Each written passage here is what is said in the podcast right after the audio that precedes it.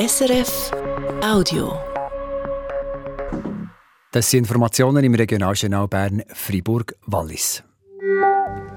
So viel, fast 600 Millionen Franken verdient der Berner Energiekonzern BKW letztes Jahr. So viel, weil er von der Krise auf dem Strommarkt profitiert. So nicht. Der Bernische Grossrat gibt der Regierung die neue Opferhilfestrategie Retour eine Strategie, die sich den Opfern annehmen soll, können sich nicht mit den Tätern befassen, ist nur ein Grund dafür. So nah dies nah wird es knapper mit Wohnen für Menschen, die wegen dem Krieg aus der Ukraine geflüchtet sind.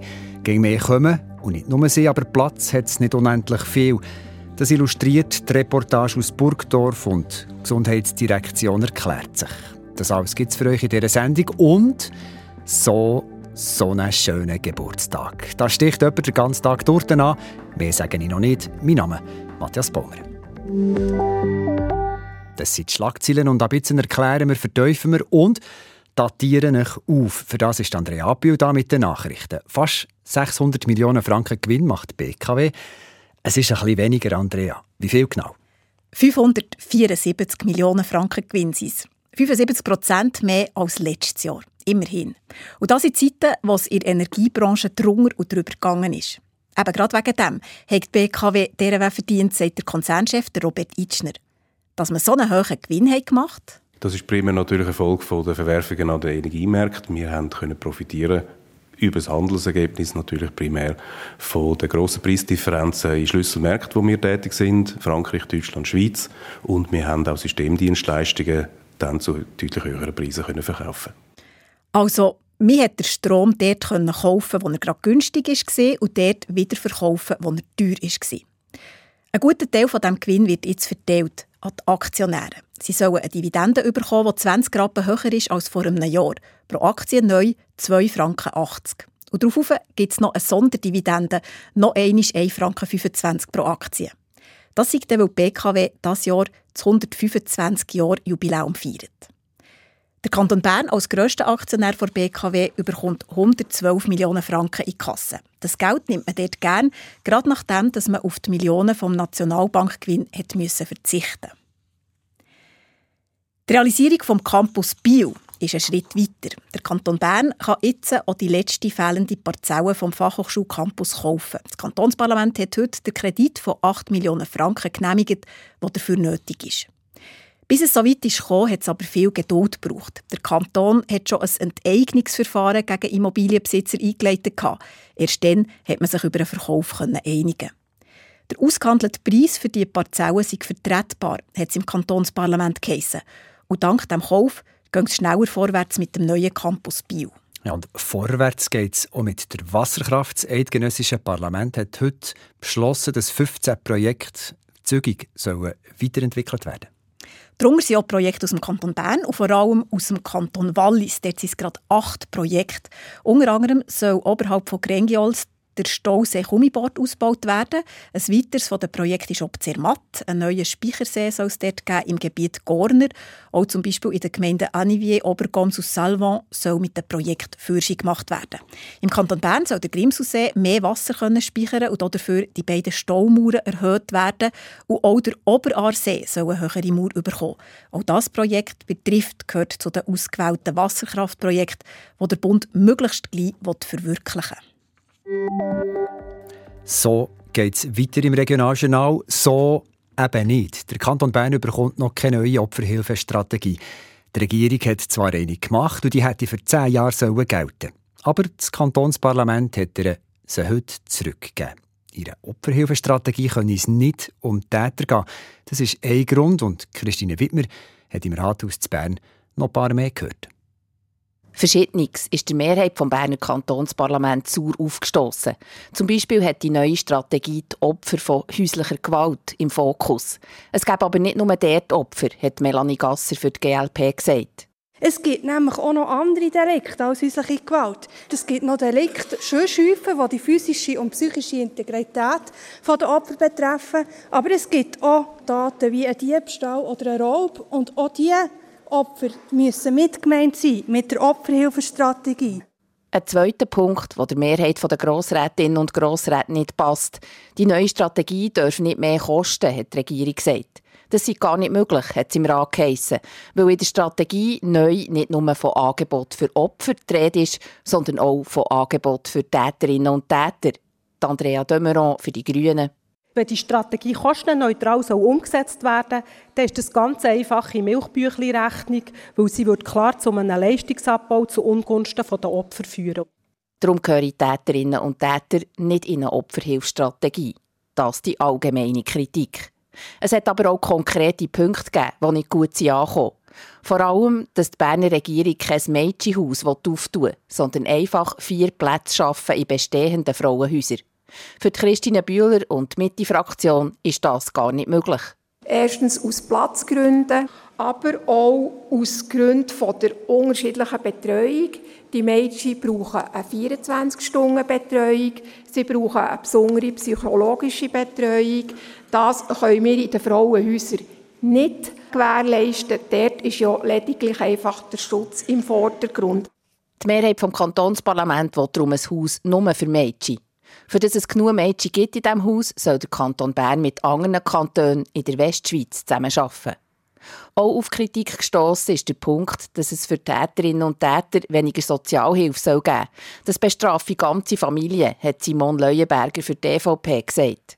Eine Kürzung vom Haushaltsbudget bestraft gerade bei häuslicher Gewalt die Opfer genauso, wenn nicht sogar noch mehr, als Täter.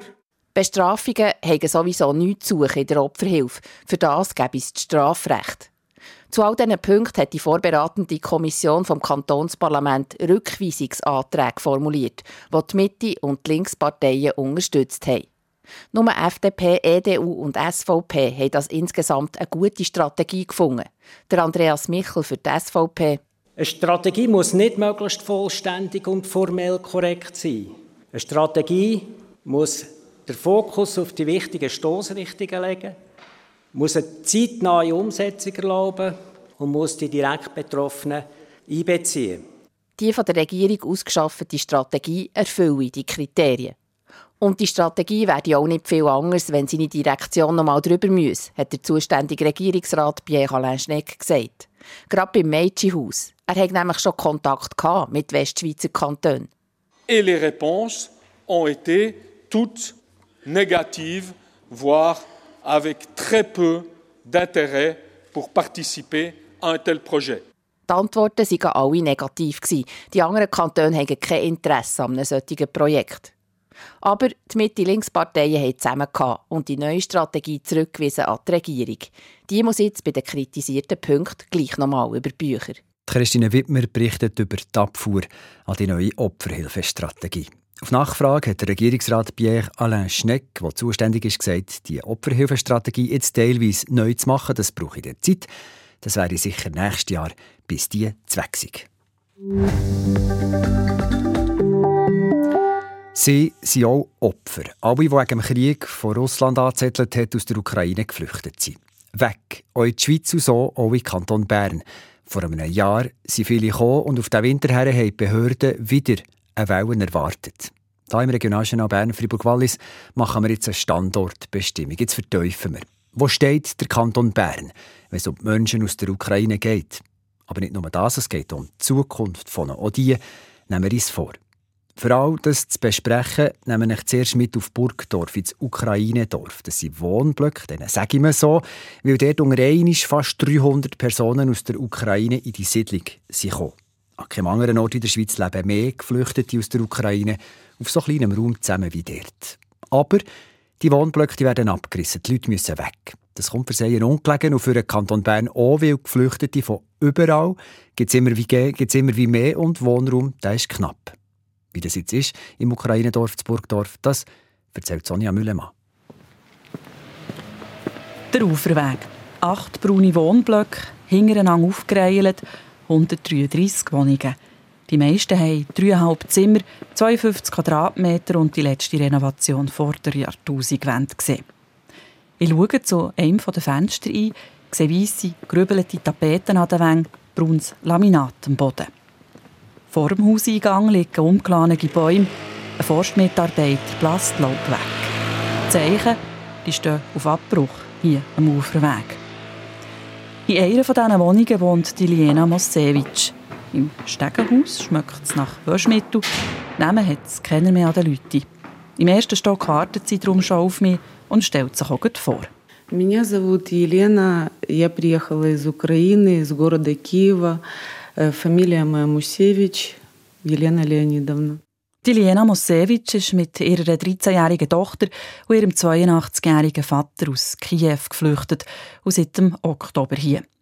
Der Uferweg ist ihr erstes Daheim in der Schweiz. Die Tochter Alina geht ins Burgdorf in eine Willkommensklasse, hat Freundinnen gefunden. In fünf Wochen müssen sie aber aus der Wohnung raus, in eine andere.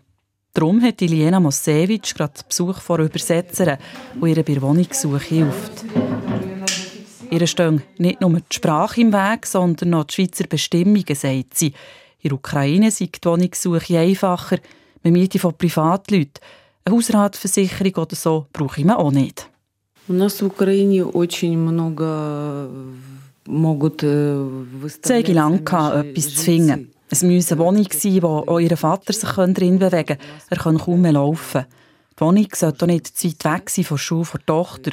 Und auch der Preis spielt eine Rolle, weil die Asylsozialhilfe der Zeiss zahlt. Vor ein paar Tagen konnte sie eine Wohnung schauen, die sie gerne hat. Sie wartet jetzt auf die Post. Der Mietvertrag sollte gleich kommen. Sie freuen sich auf die neue Wohnung. Das Leben am Uferweg sei aber auch schön. Die Wohnung die gefällt ihr gut. In der Ukraine sei das, was man hier hat, der Normalstandard. So ganz verstehen, warum die Schweizerinnen und Schweizer die Blöcke abreißen das können sie nicht. Es war ja toll, mit so vielen Leuten aus der Ukraine näher zusammenzuwohnen. Sie haben Leute aus Odessa, Saporischia, aus dem Donetsk und Mariupol lernen kennen, Freunde gefunden. Es war hier wie in einem Dorf in der Ukraine. Das hat ihr viel gegeben. Auch weil sie Mühe haben, Deutsch zu lernen und sich nicht mit den Leuten in der Schweiz unterhalten können. Sie vermissen ihre Heimat sehr. Wie lange sie mit Tochter und Vater noch in der Schweiz bleiben, wissen sie noch nicht.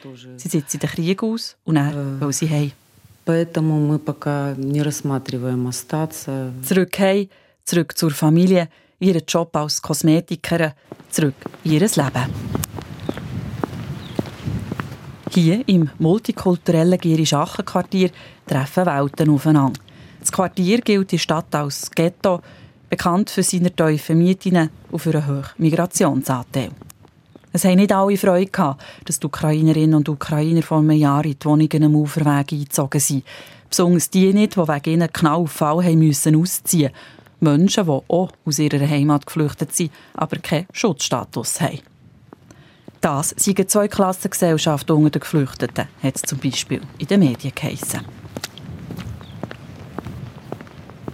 Auf dem Parkplatz vor dem Wohnblöcken am Uferweg steht ein alter blauer Lada. Daneben ein neuer, glänzend schwarzer VW. Beide mit ukrainischen Nummernschildern. Auch unter den geflüchteten Menschen aus der Ukraine ist das Gefälle gross. Das sagt Nils Bernhardt. Er arbeitet für die ORS, das Unternehmen betreut die Geflüchteten im Auftrag vom Kanton Bern. Die Personen, die wir hier haben, das ist äh, durch die ganze Gesellschaft, durch wirklich eine Linie, äh, einen Strich gezogen durch die ganze Gesellschaft, ähm, wo, wo eben Personen kommen, die ein extrem gutes, in gutem Wohlstand haben, haben gelebt und Personen, die auch kommen, die jeden Rappen müssen um, umdrehen, voran in, in ihrem Herkunftsland, genau. Entsprechend unterschiedlich sind auch die Vorstellungen, wie denn die neue Wohnung soll sein So hatte Nils Bernhard auch Leute bei sich im Büro, gehabt, die sich ein Haus am See haben gewünscht Leute, die in der Ukraine ein x-faches von dem verdient haben, wie der Durchschnitt von jemandem in der Schweiz. Wir haben hier ein Klischeebild von Menschen auf der Flucht, haben das Gefühl, sie kommen alle mit dem Rucksack, mit wenig Besitz. Auch bei ORS haben wir da über die Bücher müssen, sagt Nils Bernhard. Das hat es vorher nicht gegeben, dass äh, Flüchtlinge mit einem Auto kommen, dass Haustiere daherkommen. Zum Beispiel äh, ist irgendwie ein Thema darum gegangen, dass man äh, Haustiere auf Tollwut muss testen oder dass man eben plötzlich einen Autoparkplatz ähm, noch dazu muss mieten muss, weil, weil die Personen mit einem Auto kommen, zu fahren. Aktuell sind noch 35 Personen vom Uferweg auf der Suche nach einer Wohnung. Er ist zuversichtlich, dass die meisten bis Ende April etwas finden. Die Ukrainerinnen und die Ukrainer haben eine Art Bonus bei Vermieterinnen und Vermietern. Wir spüren eine ähm, Solidarität gegenüber den ukrainischen Personen. Es ist, ähm, sie haben sicher einfacher als jetzt äh, andere Personen, die wir unterstützen. Sagt Nils Bernhardt. Anfang Mai ist ja sein letzter Tag am Uferweg im Gierischachen. Dann kommen die Abbruchbacker. Die Bäume zwischen den Häusern sind schon weg.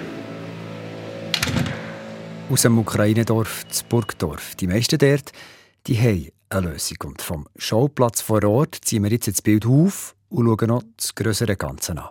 Etwa 7800 Ukrainerinnen und Ukrainer leben jetzt im Kanton Bern. Jeden Monat sind es 200 mehr Tendenz steigend. Der Platz werde knapp, sagt der Gundekar Giebel von der kantonalen Sozialdirektion. Sonja Müllermann hat ihn gefragt, wie die Prognosen für die nächsten Monate aussehen. Wir müssen äh, damit rechnen, dass die Situation sich äh, weiterhin anspannt, dass wir äh, auch künftig sehr viele Unterbringungsmöglichkeiten im Kanton werden brauchen, weil wir gehen davon aus, dass bis zu 600 Personen wöchentlich müssen unterbracht werden. Das heisst, man braucht entsprechend viel Wohnungen oder Plätze in Kollektivunterkünften für die Menschen, die aus der Ukraine hierher kommen. Jetzt ist die Wohnungsnot aber je nach Ort, je nach Region relativ gross, nicht einfach etwas zu finden. Auch Gastfamilien lassen sich nicht unbegrenzt finden. Was hat der Kanton Bern da für einen Plan? Es ist klar, der Wohnungsmarkt ist angespannt. Was sich äh, gut eingespielt hat, ist, dass äh, Personen, die aus Gastfamilien kommen, dann tatsächlich auch von den Gastfamilien unterstützt werden in der Wohnungssuche. Und da merkt man auch, dass das funktioniert, weil äh, haben wir vor einem Jahr noch über 6000 Personen in der Gastfamilie gehabt, sind es jetzt noch etwa 1600 und alle anderen sind jetzt schon in Wohnungen. 1000 sind noch in Kollektivunterkünften, aber in der Kollektivunterkunft bleibt man ja nicht lang, da sollte man ja vielleicht drei, vier Monate bleiben. Wie sieht es momentan in der Kollektivunterkunft für die geflüchteten Menschen aus der Ukraine aus? Also Beispiel die grosse Containersiedlung im Viererfeld in der Stadt Bern, die ist ja recht gut beleidigt. Läuft es darauf aus, dass man in Zukunft Menschen aus der Ukraine vermehrt in so Kollektivunterkunft muss unterbringen muss, bevor sie in eigene Wohnungen kommen, wenn die Wohnungslage so angespannt ist? Es ist tatsächlich so, dass äh, das Viererfeld auch in anderen Kantonen auf grosses Interesse gestoßen ist, respektive halt unsere mobilen Wohneinheiten, wie wir das äh, bauen haben. Auch andere Kantone fragen jetzt bei uns nachher, ob sie können Baupläne haben von dem. Das zeigt, dass man gesamtschweizerisch wirklich eine Herausforderung haben, die wir äh, angehen müssen. Das Viererfeld mit der Container ist momentan mit 230 Leuten beleidigt. 350 Betten wären parat, äh, sodass man hier noch äh, Spatze kennt. Und insgesamt, wenn es denn tatsächlich ja müsste sein, könnte man das Viererfeld natürlich auch mit 1000 Betten betreiben. Aber das hoffen wir natürlich, dass man das nie müsste machen müsste. Letztes Jahr, als der Krieg in der Ukraine hat angefangen ist man davon ausgegangen in der Schweiz, dass der nicht so lange wird dauern, respektive dass mehr Leute schneller zurückgehen. Jetzt sieht es dann aus, als würden die Leute unter Umständen Jahre oder vielleicht sogar für immer hier bleiben. Wie geht der Kanton Bern mit dieser Langfristigkeit aus? Was plant man dort für die Zukunft? Stichwort Integration. Das ist natürlich eine Herausforderung, die wir jetzt angehen müssen. Ähm, vor allem ist das jetzt auch äh, eine Aufgabe vom Bund, dass der Kanton klare Signal gibt, wie es weitergeht mit dem Schutzstatus S. Was passiert mit den Personen, die in den Mietwohnungen sind? Was passiert mit all den äh, Kindern, äh, die äh, aus der äh, Willkommensklasse in den regulären Schulunterricht gehen.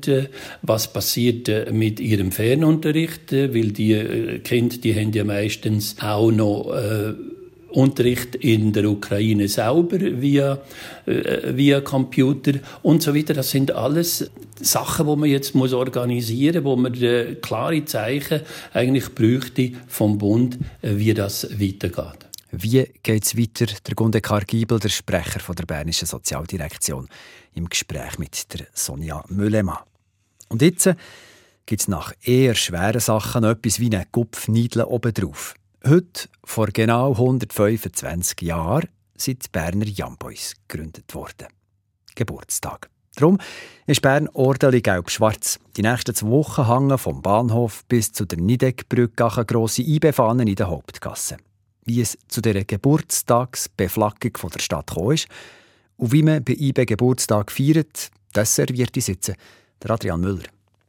So ein Fahnenmeer hat man in Bern kaum einmal gesehen. In der Altstadt, aber auch in vielen Berner Quartieren und an Bushaltestellen hängen IB-Fahnen. Weil genau heute vor 125 Jahren am 14. März 1898 haben drei Gimmeler die Berner Young Boys gegründet. Die Fans, der Verein und auch die Stadt zelebrieren jetzt das Jubiläum. So haben Mitarbeitende vom Tiefbauamt letzte Nacht, trotz Wind und Regen, 140 IB-Fahnen in den Gassen der Altstadt montiert. IB muss dafür nichts zahlen. Die Stadt verrechnet keinen Aufwand in Höhe von gut 15.000 Franken. Wieso das? Der zuständige Gemeinderat Reto Nause sagt dazu. Gelb-Schwarz, äh, Spittelgasse, Marktgasse, von zuoberst bis zungerst. Ein schöner Anblick. Ich glaube, unterstreicht auch, dass die Bedeutung von IB für die Stadt hoch ist. Sie ist hoch im Bereich vom Nachwuchssport, sie ist äh, hoch im Bereich von Frauenfußball und, äh, und logischerweise ist natürlich auch die erste Mannschaft mit ihren Meistertitel äh, ein wichtiger Pfeiler in der Stadt Bern. Die Beflaggung der ganzen Altstadt mit Spezialfahnen hat es das letzte Mal Euro 2008 gegeben, so der Reto Nause. Sonst wird die Altstadt auch während der BA oder im GP mit den Berner Wappen geschmückt. Fahnen hängen auch in der Geschäftsstelle von IB. Der Verein werde mit Gratulationen zum Jubiläum überhäuft, sagt der IB-Sprecher Albert Studemann. Wir haben zum Beispiel heute auf der Geschäftsstelle extrem viel äh, Post bekommen, beziehungsweise so Geschenke und Küchen und Torten. Also wir Mitarbeiterinnen und Mitarbeiter werden heute sicher satt werden. Die IB-Fahnen hängen jetzt in den nächsten zehn Wochen, also noch bis zur BA in der Berner Innenstadt. Dann kommen sie dann unter den Hammer. Es wird dann eine Versteigerung geben von diesen Fahnen. Von dem her hat jeder die Möglichkeit, äh, sich ein Souvenir zu angeln. Und wer weiß, gut möglich, dass es schon gleich wieder eine IB-Meisterparade durch die Berner Innenstadt gibt. Dann werden zumindest die Fans wieder ihre Fahnen hissen. Jetzt ist ja auf einmal Geburtstagsspiel. Das ist der Sonntag gegen FC Basel. Das ist aber schon ausverkauft. Und das ist eben das Gäbige am Regionaljournal. Da ist immer genug Platz für alle, die hören wollen. Jetzt noch etwas zu dem, was kommt. SRF Meteo hat die Aussichten auf das Wetter. Der Simon Eschle. In der Nacht gibt es immer wieder Regen und Schnee. Die Schneefallgrenze sinkt dann bis in tiefe Lagen. Die Temperaturen liegen morgen Morgen im Mittelland bei 1 Grad, im Rhonental bei 2 Grad. Morgen Vormittag gibt es noch letzte Schneeflocken, das vor allem im Berner Oberland und im Wallis. Sonst ist es zeitweise sonnig, gerade über dem Mittelland lockern die Wolken schneller auf. Die Temperaturen steigen morgen in Bern und Thun auf 8 Grad, im Wallis gibt es bis 12 Grad. Am Donnerstag ist es dann recht sonnig, es hat aber ein paar Wolkenfelder rum. Das ist das Regionaljournal Bern, Fribourg, Wallis. Die Sendung hat Andrea Appio gemacht. Mein Name Matthias Baumer. Das war ein Podcast von SRF.